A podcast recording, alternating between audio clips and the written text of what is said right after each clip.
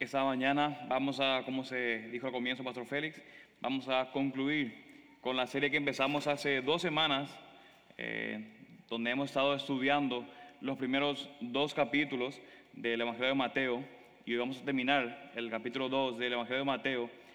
Y es nuestra oración realmente que estos sermones de estas series, eh, específicamente la de Navidad, nos hayan ayudado a nosotros a que podamos recordar, que podamos refrescar y magnificar a nuestro Rey, el Señor Jesucristo, a quien servimos y adoramos. Que podamos tener realmente un alto concepto de quién es el Señor Jesucristo. No, nunca vamos a decir, tengo un, un alto concepto ya. Que cada día podamos magnificar mucho más todavía a nuestro Señor Jesús, a quien servimos y adoramos. Y en esta mañana vamos a retomar donde nos quedamos la semana pasada, donde el pastor Héctor eh, empezó en el capítulo 2, hizo un excelente trabajo en donde habló en la primera mitad del capítulo 2, donde vimos acerca de estos magos eh, que buscaban al rey de los judíos, que hemos visto que no eran tres, probablemente se dice que eran tres por los regalos, pero no sabemos cuántos eran y, y lo demás. Pero hemos visto acerca de estos magos que vinieron a adorar y también vimos acerca de este rey Herodes, quien con sus, con sus órdenes que había dado a causa del gran celo que tenía, como bien explicó el pastor Héctor, que supuestamente dijo, vayan a los magos y búsquenlo, porque yo también quiero adorarlo. Pero obviamente las intenciones detrás de eso era completamente maligno, malévolo de, de este rey Herodes. Así que nuestro pasaje hoy que estaremos estudiando retoma justamente donde quedamos allí la semana pasada en la historia de estos magos siendo advertidos de que no vayan junto al rey. Y vamos a ver claramente tres secciones en nuestro texto. Vamos a estudiando el versículo 13 al versículo 23 del capítulo 2. Y pueden haber allí claramente tres secciones en donde termina una sección y queda expectante a, lo que, a la siguiente sección como que va uno tras otro. No perdamos de vista que es una narrativa, así que tenemos que ver, tenemos que entrar en esa historia y ver lo que está aconteciendo allí. Es importante. Pero lo notable, mis hermanos, de ese, de ese pasaje, de este texto específico que vamos a estudiar hoy, es que en cada sección, que dijimos que hay tres secciones, cada sección termina o concluye con una referencia al Antiguo Testamento. Pueden, ver allí en sus Biblias. Cada sección termina con una referencia del Antiguo Testamento. Y el autor aquí, Mateo, nos dice que de alguna manera estos eventos que están sucediendo en cada sección, que están sucediendo, cumplen lo que los profetas habían dicho. Eso es importante, tengan allí en mente, porque vamos a profundizar acerca de eso. Y Mateo enfatiza ese aspecto de que estos eventos están cumpliendo algo. Y señalamos específicamente que Jesús es quien cumple las promesas del Antiguo Testamento. ¿Y cuáles eran las promesas? ¿Cuál era la mayor expectativa de eso? De que un Mesías iba a venir, el Cristo vendría y salvaría a su pueblo.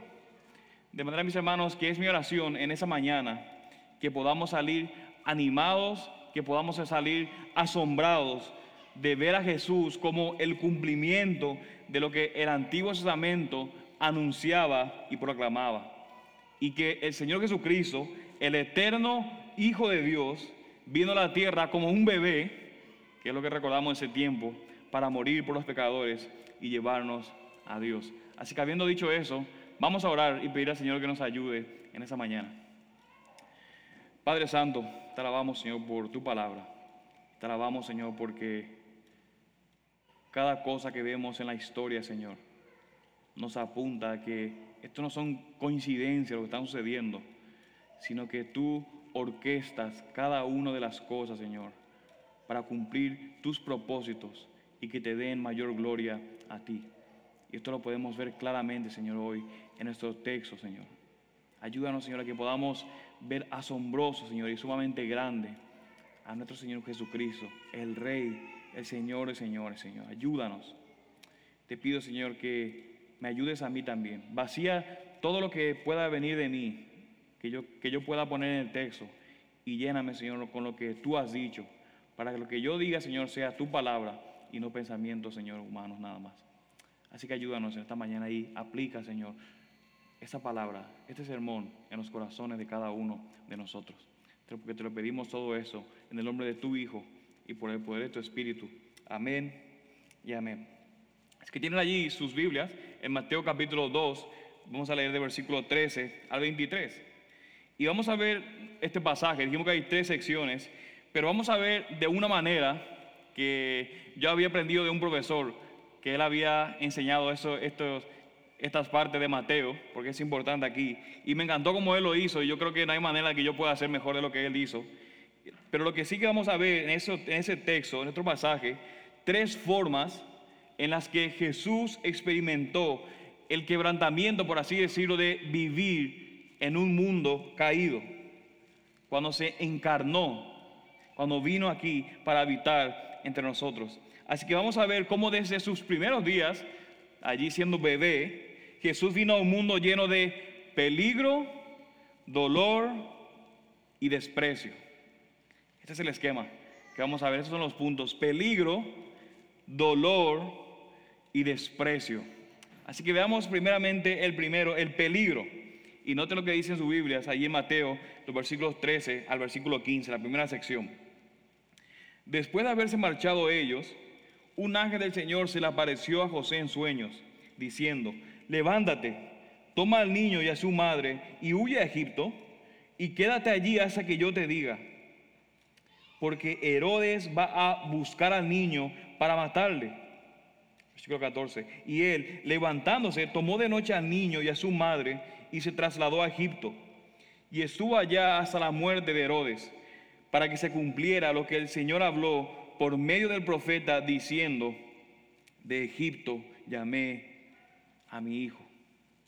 Así que en primer lugar dijimos peligro, el peligro. Ahora como padres, y los que son padres aquí pueden saber, creo que todos los padres estamos atentos y sumamente, somos sumamente cuidadosos en querer proteger a nuestros hijos del peligro. Amén. Se supone que, que todos los padres debemos ser así. Debemos estar atentos y proteger a nuestros hijos del peligro. Y yo creo que sin lugar a duda eso es un buen deseo, aunque muchas veces algunos son como yo que son demasiado sobreprotectores, pero soy un poquito nada más, los que me conocen. Pero es un buen deseo pero ¿saben qué, mis hermanos? Aun cuando esto es un buen deseo, ninguna sobreprotección de parte de los padres por sí solo, solamente por ser sobreprotectores y cuidar de nuestros hijos, iba a poder ayudar a Jesús de la situación en la que encontraba, se encontraba. María y José pudieran haber sido los más sobreprotectores que existían en la tierra, pero eso no había manera de que por eso por sí solo iba a poder ayudar a Jesús de la situación en la que se encontraba en ese momento. Y recordarán, como vimos la semana pasada con el pastor Héctor, que ellos se encontraban en Judea, donde estaba allí Herodes, quien era un rey sumamente cruel, era un rey sumamente rencoroso, celoso y hambriento de poder. Y si él pensaba que podía ser un rival para él, sin lugar a duda tenías que tener sumo temor ante ese rey. Y de hecho, tanto era su deseo de poder que hasta dio órdenes para que mataran a sus hijos, a los hijos de Herodes, para que ellos no sean un peligro de sacarle después el reino. Ahora no murieron, pero él mandó, tuvo una orden de matar a sus hijos. Era tanto su deseo de que ni siquiera mis hijos quiero que me saquen el poder que yo estoy teniendo ahora y que, y que yo anhelo. El tipo era sumamente cruel. Y en otro texto que estamos viendo aquí, podemos ver que ese malvado rey Herodes tenía un plan específico, por así decirlo, para buscar y destruir al bebé Jesús, al niño Jesús. Noten allí que en nuestro pasaje Jesús era un niño, era un bebé. Probablemente ni siquiera había llegado a tener dos años, era un bebé.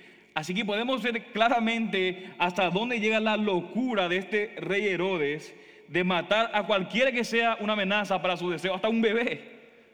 Él lo veía como una amenaza, una amenaza. Y como rey, él tenía todos los recursos, por así decirlo, disponibles para buscar a Jesús y para matar a Jesús. Él tenía los recursos. De manera que humanamente hablando, Jesús estaba en sumo peligro. Jesús estaba en peligro en ese momento. Pero aún en medio de toda esta situación trágica, que yo, no quiero estar allí en un lugar así, pero podemos ver el cuidado divino y el cuidado soberano de Dios por su Hijo, que advierte a José en sueño, por medio del mensaje de un ángel. Y nota allí que las instrucciones del ángel a José eran sumamente claras. José debía actuar de manera inmediata. No es que como que estoy pensando a ver si era un sueño, no era un sueño, qué fue lo que viera. Él tenía que actuar de manera inmediata. Noten allí el pasaje. Levántate, toma al niño y a su madre. Y, acuérdense, estamos en una narración, tienen que ponerle, tienen que sentir el sentido de la narración, el tono. Así que dice, levántate, toma al niño y a su madre, huye. Porque Herodes va a buscar al niño para matarle. Esto es lo que le dice el ángel. Si nos ponemos a pensar en ese, en ese momento, en ese evento, pónganse en ese lugar, en los pies, en los zapatos de José. ¿Cómo habrá caído estas palabras del ángel a los oídos de José? ¿Cómo habrá caído? Imagínense la escena allí. Tal vez él estaba allí abrazado con el niño, es un bebé, Jesús es un bebé. Tal vez lo acababan de hacer dormir, así que estaba, estaba abrazando allí y estaban tan cansados como padres primerizos, porque este era su primer bebé, obviamente, y, uno sabe cuando los, padres que son primerizos saben lo difícil y lo cansado que es hacer dormir al niño y después que se durmió estar muerto de cansado. Pero imagínense que estaban allí durmiendo, abrazados con su bebé. Y vemos ahí claramente que José estaba durmiendo profundamente. Y las esposas saben que todo papá está durmiendo profundamente cuando el niño se duerme. Es increíble. Yo, yo duermo y digo, wow, y me levanto mañana y le digo, hoy sí que Luquita durmió sumamente bien. Y Jesse me dice que se despertó como cinco veces, pero yo estoy durmiendo profundamente allí. Y aparentemente José estaba durmiendo allí profundamente. Pero de repente, mientras estaba durmiendo, recién dormido el bebé, y la emoción de, de todo lo que estaba sucediendo, y ni siquiera entendía, un nacimiento virginal y todo lo que estaba pasando allí, de repente un sueño, un ángel le da el mensaje. Levántate, José, huye. Herodes está procurando matar al bebé. Herodes está procurando matarle a su bebé. Como padre sobreprotector que soy, yo no sé realmente cómo hubiera reaccionado a eso. Y ni puedo imaginarme lo angustiado que probablemente se. Pero le dijeron a José que huyera.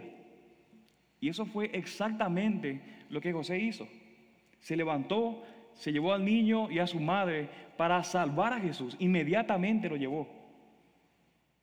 Y sabemos por el texto que gracias a Dios ellos llegaron sanos y salvos a Egipto. Y de hecho el texto nos dice que ellos vivieron allí por algún tiempo, en la tierra de Egipto. No sabemos cuánto tiempo estuvieron allí, pero sí sabemos que estuvieron por algún tiempo. Noten lo que dice el versículo 15, que estuvieron allí hasta la muerte de Herodes. Y luego de eso, noten lo que dice Mateo, que esto sucedió para que se cumpliera lo que el Señor habló por medio del profeta diciendo, de Egipto llamé a mi hijo. Ahora, obviamente hay muchos detalles que Mateo no nos da en ese momento y que como le entró me hubiera encantado saber cómo fue todo el camino, cómo fue que se levantaron, que se fueron, si hubo peligros en el camino, si hubieron soldados, todo ese evento me encantaría saber. Pero Mateo no nos da ninguno de esos detalles acerca de ese evento hasta que, de que ellos se van a Egipto. No nos da. Sino que Mateo lo que quiere que nosotros veamos, él no está preocupado por esos detalles, sino que él quiere que veamos que esto que está sucediendo fue parte del cumplimiento de las escrituras. Presten su pongan su atención allí. Él quiere que vean eso. No importa los detalles de cómo llegó allí, sino que quieren que vean que esto sucedió, lo que está sucediendo fue parte del cumplimiento de las escrituras. Allí es que Él quiere llevar nuestra atención. Y esta profecía que está dando aquí, que está anunciando, proviene de Oseas, capítulo 11, versículo 1. Es, directamente está citando una profecía del profeta Oseas, capítulo 11, versículo 1. Y ese texto que está diciendo aquí de Egipto, llamé a mi hijo, ¿se le hace conocido? Cuando ustedes vean eso, ¿se le hace conocido eso? Vemos que claramente está apuntando y recordando a qué? Al Éxodo. Está apuntando y recordando al evento del Éxodo. Presten atención a eso, mis hermanos, al Éxodo. Ahora, el Éxodo esto que pasó fue el evento más significativo para la historia del Antiguo Testamento. Este es los eventos más significativos. Si tuviera que citar cuáles son los eventos más importantes del Antiguo Testamento, el Éxodo es uno de los, el top 3, de los eventos más importantes del Antiguo Testamento. El Éxodo. Porque este era como un evento de salvación más significativo, por así decirlo, el evento de redención, de salvación más significativo, donde el pueblo de Dios, Israel, había estado esclavizado en Egipto, ¿bajo qué? Estaba sido esclavizado en Egipto bajo el control de un gobernante gentil, porque no era, no era del pueblo de Israel, y era despiadado, que lo estaba presionando. Noten eso. El pueblo de Israel estaba siendo esclavizado y estaba siendo presionado por un gobernante cruel y gentil. Y luego Dios los saca con mano poderosa. Dios derrota a Faraón y les muestra su amor al pueblo de Israel al librarlos a ellos y luego llevarlos a través del desierto, cuidándolos, alimentándolos y llegar hasta por fin a la tierra prometida. Este es un evento sumamente importante en la historia de la redención del Antiguo Testamento. Y es por eso que el texto nos dice que el Señor llamó a Israel de Egipto. En Oseas capítulo 11, versículo 1. Y Mateo está utilizando este mismo texto en referencia a Jesús. Este texto apuntaba a lo que sucedió con el pueblo de Israel. Y Mateo está utilizando ahora esto en referencia a Jesús. Así que me encanta este momento de nuevo, ustedes lo saben. ¿Cómo rayos Jesús cumple esta profecía? ¿Cómo rayos, de qué manera Jesús cumplió esta profecía si esto ya sucedió en el pasado? Esto ni siquiera es algo predictivo. Esto no era lo que estaba anunciando, sino que era algo que ya había pasado. ¿Cómo que una profecía? ¿Cómo que lo cumplió? ¿Qué nos dice este pasaje acerca de Jesús y de lo que está sucediendo? Ahora, mis hermanos, cuando nosotros pensamos en Jesús cumpliendo las profecías del Antiguo Testamento, cuando pensamos y escuchamos que se dice y que decimos Jesús cumple las profecías del Antiguo Testamento, a menudo pensamos en profecías en qué. Piensa ahí en su momento, ¿qué es una profecía? Siempre pensamos en la profecía como algo predictivo, algo que se dice que va a suceder. ¿Sí, verdad? Eso es lo primero que llega a su mente cuando pensamos en profecías algo que se dijo que va a suceder. Pero mis hermanos, hay otra forma también en la que se pueden cumplir las profecías del Antiguo Testamento. Y quiero que los que estén cansados de la mudanza ayer y lo demás, me puedan prestar atención en ese momento. Esto es sumamente importante que podamos entender. Yo les dije ayer, por, eso yo el contexto, que no pueden estar durmiendo aquí enfrente. Pero quiero que en ese momento puedan prestar su mayor atención porque las profecías no solamente se cumplen de manera predictiva, sino que también hay otra manera en que las profecías se pueden cumplir. Y las profecías también se pueden cumplir de manera, o se pueden cumplir tipológicamente. Y pueden anotar esa palabra allí en su Biblia, justamente en ese texto de Mateo. Se pueden cumplir también tipológicamente. Ahora, ¿quién es este tipo? ¿De, de qué estamos hablando?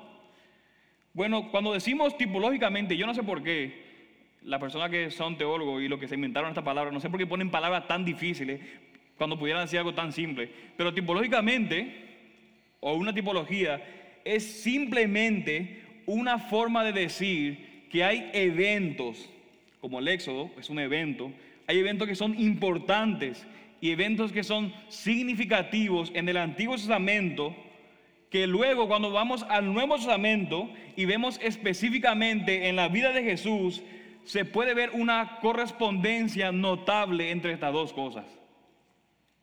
Lo voy a repetir otra vez. Cuando hablamos de eventos tipológicos, de tipología, estamos hablando de eventos como el Éxodo, donde cuando vemos el Antiguo Testamento sucediendo eso y leemos después el Nuevo Testamento, específicamente en la vida de Jesús, vemos relación, completamente relación en cuanto a lo que está sucediendo, los detalles del evento que sucedió en el Antiguo Testamento y los detalles que sucedieron en el Nuevo Testamento, en la vida de Jesús. En otras palabras, vemos la forma en la que Dios salvó y trabajó en el Antiguo Testamento para salvar a su pueblo, Vemos una manera en la que Dios actúa a través de eventos. Y luego con Jesús vemos que hay similitudes significativas entre lo que está sucediendo con Jesús y lo que sucedió en el Antiguo Testamento. ¿Me siguen? Tratando de hacer mi máximo esfuerzo de poder explicar de la manera más sencilla lo que es profecías tipológicas. Eventos en el Antiguo Testamento que sucedieron, que Dios llevó a cabo para salvar a su pueblo y cuando vemos en la vida de Jesús y en la historia de Jesús, vemos que los eventos que están sucediendo a Jesús tienen una relación significativa en cuanto a ese evento del Antiguo Testamento y en el Nuevo Testamento. Es como un patrón. ¿Saben lo que es un patrón? Un patrón de eventos, como algo que sigue. esa es la palabra. Es como un patrón que sucede en el Antiguo Testamento de eventos que Dios está haciendo y que en el Nuevo vemos el mismo patrón sucediendo. Eso es básicamente lo que significa. De manera que cuando vemos ese patrón, nos damos cuenta de que lo que está sucediendo aquí sucedió aquí y de repente vemos aquí, vemos un patrón igualito, sumamente, sumamente estrecho y tienen demasiadas similitudes. Cuando vemos eso no es que decimos, oh, qué coincidencia, es, es, es demasiada coincidencia lo que pasó, sino que vemos que la mano de Dios, la mano divina, está trabajando en orquestar estas cosas para desarrollar y cumplir su plan de redención y de salvación de una manera que nunca nos hubiéramos imaginado. Por eso no es una profecía predictiva, porque la profecía predictiva ya nosotros, a lo que se anuncia, nosotros sabemos, estamos esperando eso. Pero cuando vemos estos eventos, vemos un evento del Antiguo Testamento, nunca nos hubiéramos esperado que ese evento estaba apuntando a algo mucho mayor. Eso es básicamente lo que estamos refiriendo. De manera, mis hermanos, que cuando leemos este pasaje, el que estamos aquí en Mateo, y vemos lo que está ocurriendo con Jesús, vemos que y Mateo está apuntando aquí a ese evento, a un pasaje que señala al, al Éxodo, empezamos ahí a ver un patrón de eventos que está saliendo a la luz. ¿Me pueden seguir? Cuando vemos lo que Mateo está diciendo aquí, en este texto, y lo que está ocurriendo con la vida de Jesús. Y Mateo diciendo, ese pasaje se cumplió como se cumplió, como, como vimos que sucedió en el Éxodo. Empezamos allí a notar algunas cosas que nos están mostrando un patrón similar al Antiguo Testamento. Así que aquí en Mateo vemos que Dios había rescatado al niño Jesús, al bebé, al bebé Jesús, frustrando los planes de un gobernante malvado. Es lo que está sucediendo en Mateo. Dios había rescatado al niño Jesús, al bebé Jesús, frustrando los planes de un gobernante malvado y cruel que era Herodes. Ahora, si recuerdan el Éxodo, ¿se nos hace conocido ese pasaje? ¿Dónde vemos niños que, un cruel, un gobernante cruel manda matar niños, bebés? ¿Dónde vemos que sucede eso? En el Éxodo, otra vez vemos eso. Y si notan el Éxodo, podemos recordar que Dios también salvó al bebé Moisés de los planes del faraón, un rey cruel y malvado, quien había mandado que se matara a todos los bebés varones hebreos, arrojándolos al Nilo. Y Dios rescata a Moisés. ¿Y Moisés quién es? Moisés sería el libertador, el que libertaría a su pueblo de Egipto. ¿Pueden ver ahora? Están empezando a ver ese patrón similar en lo que está ocurriendo en la vida de Jesús y lo que está ocurriendo en el Éxodo. Eso nos está empezando a apuntar que Jesús, así como Moisés iba a libertar a su pueblo, también Jesús iba a libertar a su pueblo. De manera que esta semejanza, esta similitud nos prepara para que pensemos en Jesús en lo que está sucediendo en la vida de Jesús a la luz del Éxodo, en ese evento monumental de la historia de la redención donde Dios libera a su pueblo. Noten otra vez Oseas capítulo 11 versículo 1. Noten lo que dice. Y, pueden ir ahí en sus Biblias y, verlo. Dice eso. Cuando Israel era niño, yo lo amé y de Egipto llamé a mi hijo. Esto es lo que dice Osea 11.1. De manera que el pacto de Dios con Israel lo había convertido a Israel en su pueblo especial. Y Dios muestra cuán especiales y únicos eran este pueblo de Israel, que ¿cómo los llama? Mi hijo. Lo llama mi hijo. Ahora en nuestra iglesia, como pueden ver, tenemos, obviamente tenemos varios niños y amamos a todos los niños que están aquí en nuestra iglesia.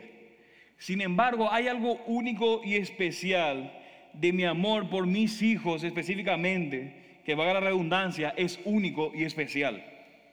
Amamos todos los niños, aquí están aquí, pero hay un amor especial y único por mis niños que hace que sea único y especial. Y esta es la forma en la que Dios está sintiendo o siente por su pueblo Israel, en el que hay algo especial para Él y que Él ama a este pueblo, por eso lo llama mi hijo en ese texto. De manera que este lenguaje que tenemos aquí nos está comunicando simplemente cuánto ama Dios a su pueblo y cuán comprometido está con el bienestar de su pueblo. Estas son las ideas detrás de estas imágenes que está anunciando el profeta Oseas. Entonces, a la luz de eso que está diciendo Dios, que ellos son mi hijo especial, que estaba comprometido en su bienestar, cuando Israel estaba en esclavitud en Egipto, ¿cómo se, sentía Dios, su pueblo especial? Así que podemos ver que esta esclavitud despertó en Dios, por así decirlo, de manera como los hombres podemos entender, despertó el amor, pero también la ira de parte del Padre por su Hijo. De manera que el Señor envía a Moisés para que dejaran ir a su pueblo. Y noten lo que dice Éxodo capítulo 4, versículo 22 al 23. Noten lo que dice. Así dice el Señor. Éxodo, está hablando de Éxodo, no de Oseas. Israel es mi hijo, mi primogénito. Y te he dicho, deja a ir a mi hijo para que me sirva. Pero te has negado, te has negado a dejarlo ir. He aquí, mataré a tu hijo, a tu primogénito. Pero si seguimos leyendo en Oseas capítulo 11, y espero que lo tengan allí, podemos ver qué clase de hijo era realmente Israel. Podemos ver cuán amoroso era el padre y cuán comprometido estaba en eso.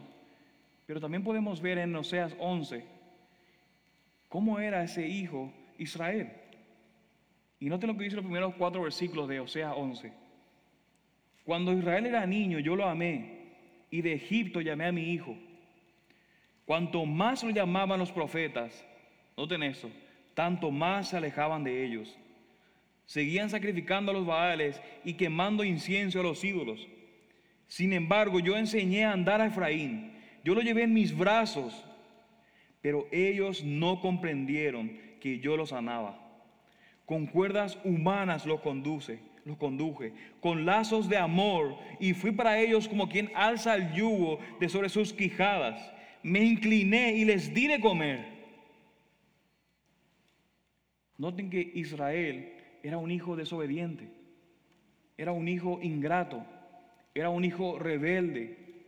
Y aun cuando Dios lo había librado bondadosamente de la esclavitud, de una manera magnífica, con una manera poderosa, Aun cuando ellos estaban bajo un yugo opresivo de esclavitud por Faraón, y Dios había mostrado su poder y los libra de ese yugo, de esa esclavitud, y luego dice el texto que Dios le dio de comer, los nutría, decía que Dios se preocupaba por ellos, los alimentó, los guió. Sin embargo, aun cuando Dios estaba haciendo todo esto por su Hijo amado, ¿saben qué dijo el pueblo de Israel en medio de eso? ¿Saben lo que dijo el pueblo de Israel en medio de todo lo que Dios estaba haciendo? Que deseaban poder volver a Egipto. Aun cuando Dios estaba haciendo todo eso, ellos deseaban poder volver a Egipto. Empezaron a hacer ídolos y a adorar a los ídolos, aun cuando Dios era quien los había salvado a ellos. Y ahora mis hermanos, ¿No describe eso la tendencia de nuestro corazón de alguna manera? Somos rápidos para pensar en qué malo que era Israel, qué desobediente. Pero ¿no muestra esta tendencia de nuestros propios corazones? Tendemos a dudar de la bondad de Dios. Y aun cuando Dios nos muestra su amor y su cuidado, respondemos muchas veces con ingratitud, con dureza y con terquedad de parte de ante el Señor. Y el punto principal del texto, aquí en Osea, es hablarnos sobre el amor de Dios por su Hijo y cómo se relaciona con nosotros. Pero creo que nosotros podemos ver algo aquí sumamente importante, ya que tal vez hay más de uno aquí o has escuchado alguna vez acerca de eso. Y entiende y conoce esto, el dolor que un padre puede tener cuando sus hijos se rebelan contra sus padres. Tal vez hay uno aquí que pueda entender el dolor o ha visto el dolor que puede ocasionar cuando un hijo es rebelde a sus padres. Y no solamente que son rebeldes, rebeldes contra sus padres, sino que rechazan completamente al Señor. ¿Alguien pudo experimentar una vez ese dolor que un padre puede sentir de alguna manera? Así que pueden ver, mis hermanos, al leer Oseas capítulo 11, ese dolor que está mostrando, a que está aquí presente cuando es cuando un hijo o cuando una hija que es tan amada, que tú le estás cuidando, que estás dando todo, aun cuando tú estás haciendo eso, lo rechazan y se alejan. ¿Pueden ver lo que está sucediendo en Oseas? Y esto me confronta a mí como padre y me recuerda también que aún mis hermanos, cuando me esfuerzo o quiero ser el padre perfecto, porque hoy en día hay podcast de crianza por todas partes y todo el mundo quiere ser los mejores padres que, que pueden ser. Y aun cuando yo me esfuerzo en querer ser el mejor padre, y aun si pudiera llegar a ser un padre perfecto, que eso no puede ser, pero aun si yo pudiera llegar a ser un padre perfecto, ese texto nos muestra y nos asegura que nuestros hijos, no porque yo soy perfecto como padre, amarán al Señor. ¿Hay alguien más perfecto que Dios el Padre? Y aún lo que Dios está haciendo, sus hijos son rebeldes. Así que aún cuando yo soy un Padre perfecto, eso no va a garantizar que mis hijos sigan al Señor. Y por supuesto que tenemos que ser lo más fieles que podamos ser en nuestros roles como padres, en criar a nuestros hijos en el temor y la amonestación del Señor. Pero nada de esto va a garantizar que nuestros hijos nunca se extraviarán. Esto no va a garantizar en lo absoluto. Así que debemos confiar y descansar en el Señor y pedirle que sea Dios el que cambie el corazón de nuestros hijos. Y si hay alguno aquí que tenga tal vez la carga o el peso de tener un hijo o una hija que está descarriada y que lo aflige profundamente, que tiene dolor, puede encontrar ánimo, mi querido hermano y amigo, y consuelo a saber que Dios sabe exactamente lo que es tener un hijo o una hija descarriada. Y podemos ir a, Él en oración porque Dios nos entiende perfectamente. Así que mis hermanos, Oseas 11 identifica a Israel como un hijo, pero ese hijo vemos que era rebelde. Y Oseas profetiza en los siguientes versículos, capítulo 11, que ellos irían al exilio como castigo y juicio por su rebelión. Noten el versículo 5. No volverán a la tierra de Egipto, sino que Asiria será su rey, porque rehusaron volver a mí. De manera que este es un contexto de juicio, donde ellos van a ser enviados al exilio. Dios iba a juzgar a su pueblo por su rebelión.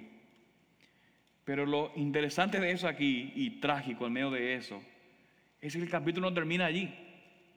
Y noten lo que dice el versículo 8 del capítulo 11 de Hebreos, de, Oseas, perdón. Y dice alguien que este es uno de los lenguajes probablemente más tiernos que encontramos en toda la Biblia. Y noten lo que dice. ¿Cómo podré abandonarte, Efraín? ¿Cómo podré entregarte, Israel? ¿Cómo podré yo hacerte como Adma? ¿Cómo puede tratarte como a ceboín?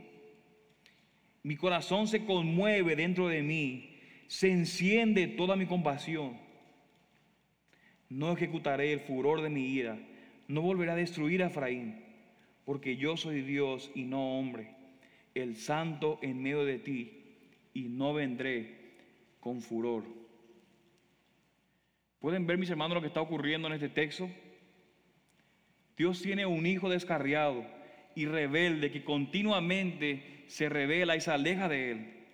Sin embargo, ¿qué dice Dios? No vendré con furor. ¿Cómo es, mis hermanos, que a pesar de que el corazón de Israel se aparta continuamente del Señor, Dios dice que no vendrá con ira? Y se puede notar el texto dice, menciona, Dios mismo dice, yo soy el santo de Israel, el, perdón, el santo en medio de ti, haciéndose, haciendo referencia a que Él es el justo, el recto. ¿Cómo puede Dios no venir en su ira y en su furor, siendo Él el santo, cuando su Hijo ha sido rebelde y se ha descarriado? ¿Cómo puede suceder eso? Ahora volvamos a Mateo capítulo 2, versículo 15 donde dice, de Egipto llamé a mi hijo. Y mis hermanos, Dios tiene otro hijo. Y ese hijo, así como Israel, había encontrado refugio en Egipto durante un tiempo. Ambos hijos fueron oprimidos por un gobernante gentil y cruel, pero luego Dios los llama de Egipto para liberarlos cuando ese gobernante fue derrotado y abatido. De manera que vemos que hay dos hijos, pero noten la diferencia. De Israel, Dios dice que cuanto más se recordaban, cuanto más los profetas hablaban, más se extraviaban. Pero de Jesús, si leemos allí un capítulo más, el capítulo 3, versículo 17 de Mateo, leemos que Dios el Padre dice, este es mi Hijo amado en quien me he complacido. Entonces, ¿cómo puede Dios decirle al Israel desobediente y descarriado que no vendrá con ira, sino que le traerá de nuevo a sus hogares? ¿Cómo puede suceder eso? ¿Cómo Dios puede decirnos que nos atraerá a Él cuando somos rebeldes, somos enemigos de Él y nos descarriamos? Mis hermanos, porque la bondad y la compasión de Dios el Padre es tan grande que Él envió a su Hijo, a su único Hijo, que vino a la tierra como un bebé indefenso, para llevar a su pueblo a un nuevo éxodo. No fuera de la nación de Egipto, sino que para sacar a su pueblo de la esclavitud del pecado, de la oscuridad y de la rebelión.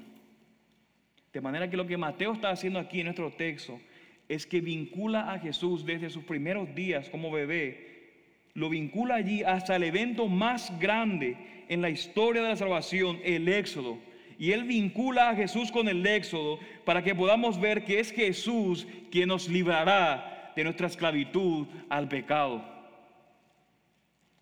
Por lo tanto, podemos ver a Jesús como el cumplimiento de una mayor esperanza, la esperanza a la que apuntaba el mismo evento del Éxodo, una liberación final y mucho mayor en la que vemos que es Jesús el mejor libertador que Moisés y mayor libertador que Moisés y el verdadero Hijo de Dios quien nos librará y nos sacará de allí.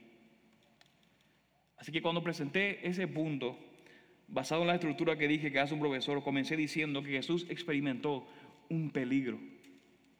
Pero debido a que Jesús probó este peligro y tuvo que huir a Egipto, Mateo usa eso para ayudarnos a ver que este Jesús traería el nuevo y mayor éxodo. Porque fue aquel que es llamado a salir de Egipto y es quien nos liberará de nuestra esclavitud al pecado. Pero mis hermanos, Jesús no solamente vino en un mundo que estaba lleno de peligro, sino que también vino a un mundo que estaba lleno de dolor. Este es el segundo punto. Veamos los versículos 16 al 18. Entonces Herodes, al verse burlado por los magos, se enfureció en gran manera y mandó matar a todos los niños que habían en Belén y en todos sus alrededores, de dos años para abajo, según el tiempo que había averiguado de los magos. Entonces se cumplió lo que fue dicho por medio del profeta Jeremías cuando dijo, se oyó una voz en Rama, llanto y gran lamentación.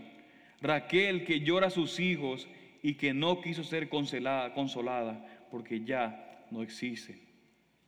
De manera que hemos visto que Herodes había tratado de destruir al ungido del Señor, al Señor Jesús, tratando de matar al bebé Jesús, pero hemos visto que su plan fue frustrado. Y ahora está sumamente furioso, porque los magos no vinieron a él. Y ahora está sumamente furioso, porque su plan no salió como él estaba deseando. Así que ahora en lugar de solamente querer intentar matar al Mesías, él ve a Belén y no solamente ve esta ciudad de Belén, sino que ve todas las ciudades alrededor de Belén y manda a matar a todos los bebés de dos años o menos. Y yo creo, mis hermanos, que este es uno de los pasajes más escalofriantes, por así decirlo, de todas las escrituras. No podemos leer este texto y nada más leerlo y pasarlo por alto. Es sorprendente, mis hermanos, pensar que alguien mataría a bebés, a bebés, porque temía que uno de estos bebés, que tenían dos años o menos, pudieran ser un rival político para él. Es aterrador pensar que alguien pueda hacer eso. Sin embargo, este tipo de maldad no es algo que está fuera de común hoy, ¿verdad? Y esto nos entristece y nos debería entristecer ver el grado de la maldad y la depravación que hay en el mundo. Esto nos debe llevar a pensar, mis hermanos, en esa Navidad de manera particular, que podamos pensar más en el dolor, que podamos pensar más en el pecado y en la oscuridad que hay en el mundo en el que Jesús vino para librarnos. Y que esa Navidad también nos lleve a pensar también en lo que Jesús ofrece a quienes los buscan. Y que pueda ser también esa Navidad un recordatorio de cuán desesperadamente nuestro mundo necesita escuchar acerca de Jesús. Pero volviendo al texto, vemos que Herodes se enfurece tanto, se entera que la orden que había dado los magos había sido desafiada.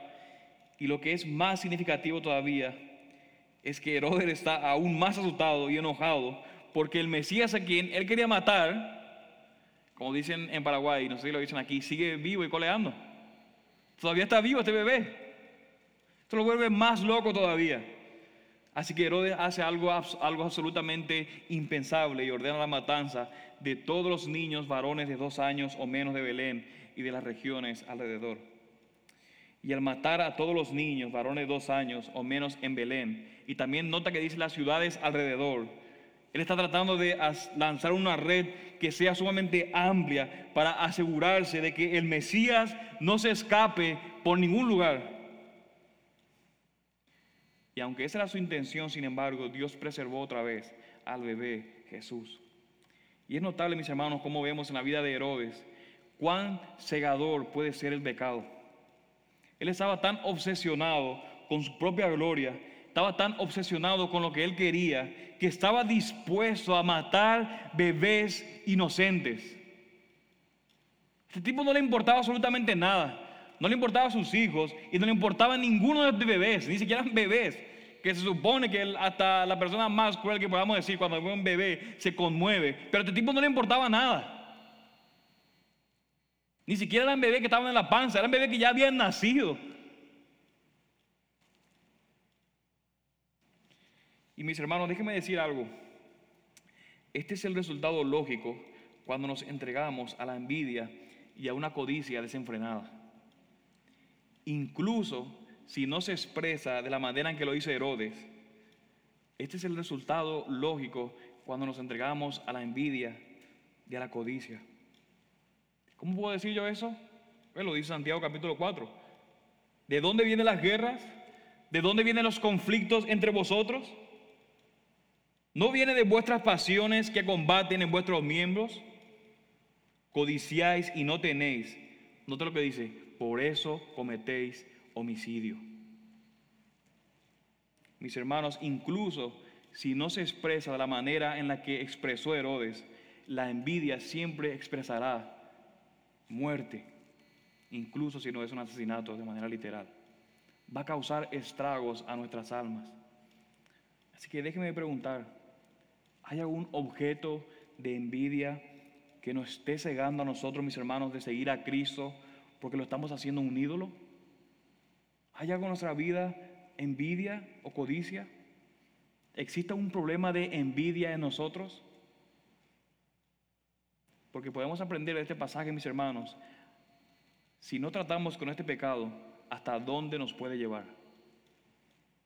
Debemos arrepentirnos de cualquier envidia que podamos ver expuesto en nuestros corazones. Pero como vimos en la primera sección, el propósito de Mateo al registrar este evento, de ese evento que está de los niños, es mostrarnos cómo este evento cumple las escrituras. Y aquí Mateo está citando de manera específica Jeremías capítulo 31, versículo 15, y pueden ir allí mientras. Él está citando este pasaje, Jeremías 31, para expresar el dolor que las mujeres de Belén habrían sentido por el asesinato de sus hijos. Mateo utiliza este texto de Jeremías para mostrar cuál fue el dolor que las mujeres estaban sintiendo por la matanza de sus hijos. Y noten lo que dice. Así dice el Señor. Se oyó una voz en Ramá, lamento y llanto amargo. Raquel llora por sus hijos, rehúsa ser consolada por sus hijos que ya no existen. Este es literalmente el texto de Jeremías 31, 15. Ahora, la causa de este lamento en Jeremías 31, el llanto en ese contexto, es que los israelitas estaban en camino al exilio. El contexto de ese pasaje es que el pueblo de Israel estaba de camino a Babilonia. Estaban yendo al exilio a causa de sus pecados.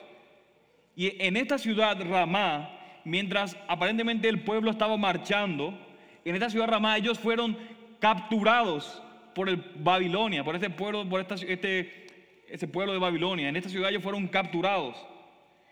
Y es interesante que en esta ciudad, Ramá, como dijimos, mientras el pueblo estaba marchando, fueron capturados. Raquel, menciona el texto aquí, quien era la esposa de Jacob, había sido enterrada cerca de Ramá.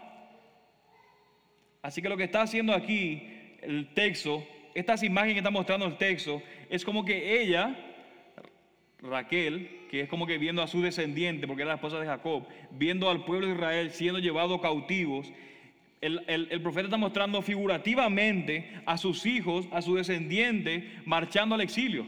Como que Raquel está viendo figurativamente a sus descendientes yéndose, castigando, castigados con juicio al exilio. Entonces ella al ver eso,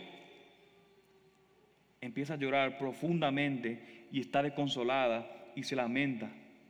Este es el contexto de Jeremías.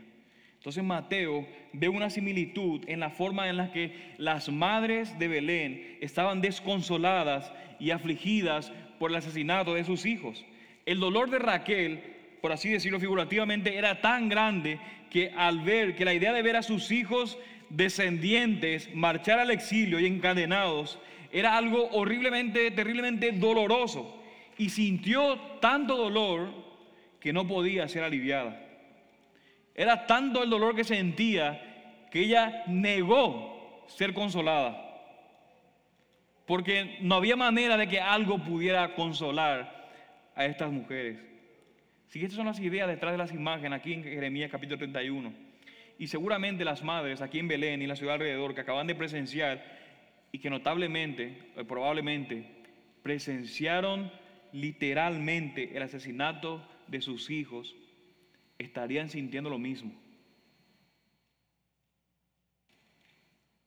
Así que ¿qué hicieron? Se negaron a ser consoladas porque creían que no había absolutamente nada que pudiera aliviar un dolor tan grande. ¿Alguna vez se ha sentido así? ¿Alguna vez, mis hermanos, mis hermanos, se ha sentido tan afligido que en ese momento sentía que no, no pudiera existir nada que no pueda hacer que llegue a ese punto por la situación que estamos viviendo? ¿Alguna vez ha perdido la esperanza de creer que Dios puede traer esperanza en esta situación tan difícil y desesperante que estoy viviendo? Y estas madres, mis hermanos, probablemente hubieran visto a sus bebés recién nacidos o de dos años, como Marquitos, que tiene dos años, ser arrancado de ellas para luego ser asesinadas.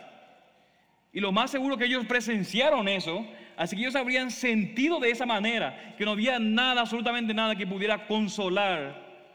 No había absolutamente nada de esperanza porque sus hijos habían muerto. Pero cuando pensamos en el contexto de Jeremías capítulo 31, noten el siguiente versículo. Justo después del versículo sobre el llanto de Raquel por sus hijos y que se niega a ser consolada, noten el versículo 16 lo que dice. Así dice el Señor, reprime tu voz del llanto y tus ojos de las lágrimas. Hay pago para tu trabajo, declara el Señor, pues volverán de la tierra del enemigo y hay esperanza para tu porvenir, declara el Señor. Noten aquí, los hijos volverán a su territorio. De manera que podemos ver que el Señor les da una promesa a los que estaban dolidos porque estaban yendo al exilio, estaban siendo castigados. Y los consuela el Señor anunciando que ellos van a salir del exilio. Sus descendientes regresarían a su casa. Y si continuamos leyendo Jeremías capítulo 31, ese mismo capítulo, vemos que esta esperanza finalmente se basa en la promesa de un nuevo pacto. El nuevo pacto que Dios escribiría su ley en sus corazones y que seríamos su pueblo y que Él sería nuestro Dios y que estaríamos seguros con Él para siempre. Ya no volverían a ser descarriados porque sus corazones le pertenecerían y Dios transformaría los corazones. Ellos estaban yendo, estaban yendo al exilio a causa de su rebelión, pero Dios promete y les dice, van a volver sus descendientes.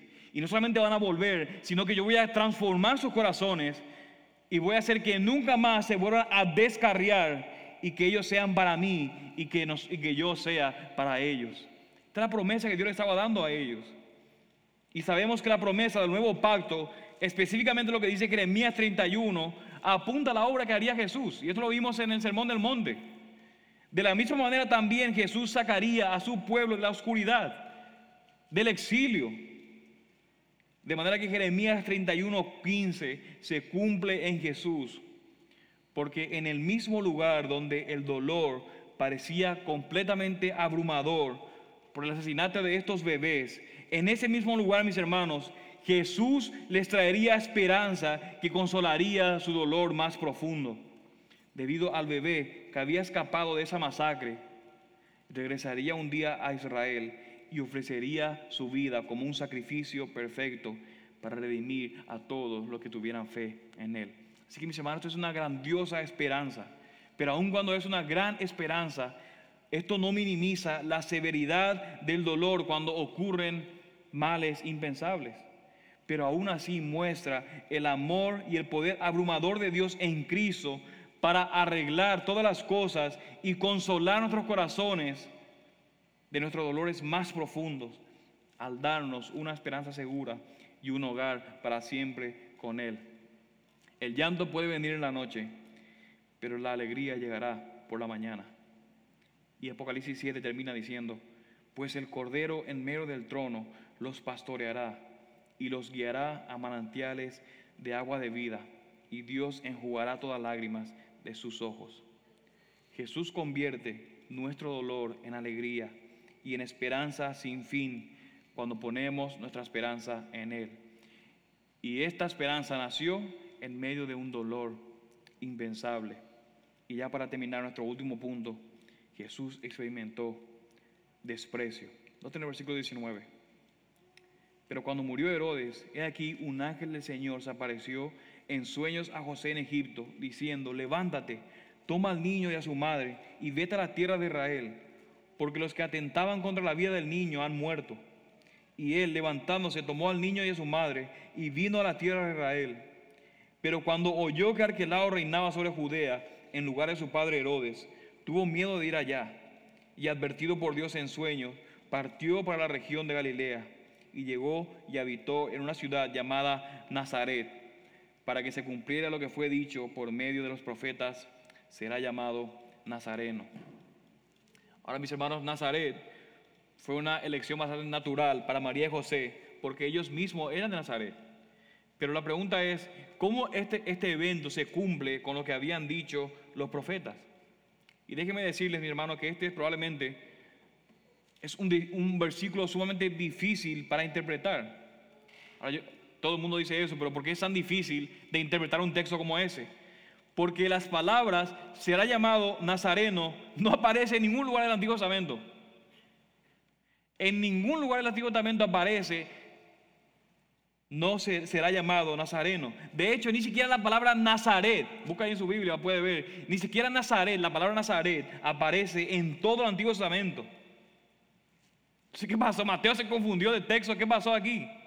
Y por supuesto que no, Mateo conocía el Antiguo Testamento mejor que cualquiera de nosotros. Pero si observan detalladamente el pasaje, noten allí, el pasaje nos da una pista de que Mateo está citando a los profetas del Antiguo Testamento de una manera diferente a como lo hizo anteriormente. Noten que en el 2.15 menciona lo que Dios dijo por medio de quién? Del profeta, tan singular. Y sabemos que cita a Oseas. El versículo 2.17 dice que fue cumplido lo dicho por quién? Por el profeta Jeremías, nuevamente en singular. Y cuando llegamos al versículo 23, noten lo que dice, para que se cumpliera lo dicho por medio de los profetas. De manera que lo que Mateo probablemente esté haciendo aquí es que no estuviera citando, haciendo alusión a una sola profecía o un solo profeta, sino que está resumiendo un tema teológico más amplio que es desarrollado por los profetas de manera colectiva. Pero todavía está la pregunta, ¿cómo se conecta eso con Nazaret? Y creo que podemos entender, mis hermanos, lo que está diciendo Mateo cuando consideramos cómo era vista la ciudad de Nazaret en ese tiempo. Era un lugar despreciado, era un lugar humilde, que no tenía absolutamente nada de impresionante. Y siempre que alguien hablaba de Nazaret, evocaba desprecio en lugar de honor. Era una burla decir del nazareno. De hecho, en Hechos 24 le dicen a, a Pablo que era la cabecilla de la secta de los nazarenos. Era una burla para eso, ser Nazaret. Y cuando estudiamos lo que dicen los profetas acerca del Mesías, del Cristo, ellos señalan que el Mesías sería que despreciado, rechazado y tratado con completo desprecio. Y este desprecio se refleja cuando se lo llama el Nazareno. hay varios pasajes que hablan acerca de eso, pero quisiera poner atención a este texto en Isaías 11.1 que leímos al comienzo, Pastor Félix donde creo que es el texto más importante de estas profecías acerca del Mesías. Y dice esto, y brotará un retoño del tronco de Isaí, un chiquitito, y un vástago de sus raíces dará fruto, y reposará sobre él el Espíritu del Señor.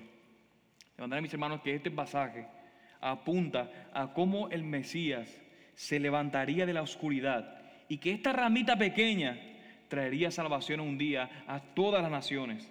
El Mesías vendría de un comienzo humilde, pero sería exaltado. Y Jesús mismo es este Mesías. Y esto es lo que Mateo está apuntando que veamos. Será despreciado, pero será exaltado un día. Y mis hermanos, este siervo del Señor que sería despreciado, no siempre iba a soportar el desprecio. No siempre sería quedado como el Nazareno, sino que sería un día exaltado. Él moriría en una cruz para salvar a los pecadores, pero resucitaría y resucitó y teniendo una nueva vida. Y cuando resucitó demostró que había vencido al pecado y a la muerte y fue exaltado a la derecha del Padre. Y un día toda rodilla se doblará y toda lengua confesará que Jesús es el Señor. Este nazareno, que era una burla, un día te arrodillarás, te arrodillarás enfrente a él porque Jesús, este Nazareno, es el Señor. No será despreciado para siempre, sino que será exaltado. De manera, mis hermanos, al reflexionar en esta temporada navideña, les imploro y les invito que podamos ver quién es realmente Jesús. Ese que vino como un bebé y habitó entre nosotros es también el Rey de Reyes y Señores, Señores. Y Él vino para darse a sí mismo, para que nosotros pudiéramos tener vida en Él. Mis hermanos, adoremos a Jesús, Adoremos a nuestro Salvador, quien vino a la tierra siendo el divino Hijo de Dios, soportando el peligro, el dolor y el desprecio, para que todos los que lo buscan puedan encontrar vida en Él. Así que si tú eres un no creyente en esta mañana, si tú no eres un seguidor de Cristo, déjame decirte las buenas noticias del Evangelio de Jesús al morir por los pecadores. Y las buenas noticias son que aunque nosotros nos hemos rebelado en contra de Dios, y aunque somos merecedores de la ira de Dios, Dios envió a su Hijo Jesús, quien vivió una vida perfecta y sin pecado, y murió como sustituto en la cruz por nosotros, tomando el castigo que nosotros merecíamos, para que todos los que pusieran su esperanza en Él pudieran ser perdonados si te arrepientes de tu pecado y pones tu fe en Cristo. Este es el Jesús que adoramos y celebramos, el Hijo de Dios, el Hijo de Abraham, el Hijo de David, el Mesías, el Cristo, el Nazareno. Este es el Cristo que adoramos y celebramos en la Navidad. Vamos a orar. Padre Celestial, te adoramos a ti, oh Dios. Aún, Señor, cuando fuimos y somos rebeldes, Señor, a ti. Aún cuando hemos sido partícipes, hemos presenciado, Señor, tanta misericordia y bondad de tu parte, Señor. De tu cuidado como Padre. Aún así, una y otra vez, te dimos la espalda y adoramos a otros dioses, a otros ídolos. A veces nos adoramos a nosotros mismos, Señor. Pero aún así, estando completamente descarriados y bajo tu ira, Señor, tú enviaste a tu único Hijo, al verdadero Hijo, Señor, para vivir la vida que ninguno de nosotros pudiéramos vivir, Señor. Y Él fue, experimentó gran peligro. Tú lo llevaste a Egipto, pero lo trajiste de Egipto, así como Moisés, apuntando a que Cristo sería el mayor y mejor libertador y que un día no nos libraría como tú libraste un día del éxodo al pueblo de Israel, sino que libraría de un mayor éxodo, traería un mayor éxodo, Señor, un nuevo y mayor éxodo de nuestros pecados, de la oscuridad y de nuestra rebelión. Así que gracias oh Dios en esta mañana. Te agradecemos, Señor, por el Rey Jesús. Y te agradecemos, Señor, que tú los hayas dado, hayas dado a tu Hijo, Señor, por nosotros, para que podamos tener una vida en ti. Señor, quedamos asombrados y maravillados cuando consideramos, Señor, tu plan para redimir a los pecadores. Así que, Padre, oramos, Señor, para que en esa temporada navideña, Señor, podamos adorar y glorificar a Jesús y que le traigamos honor solamente a Él.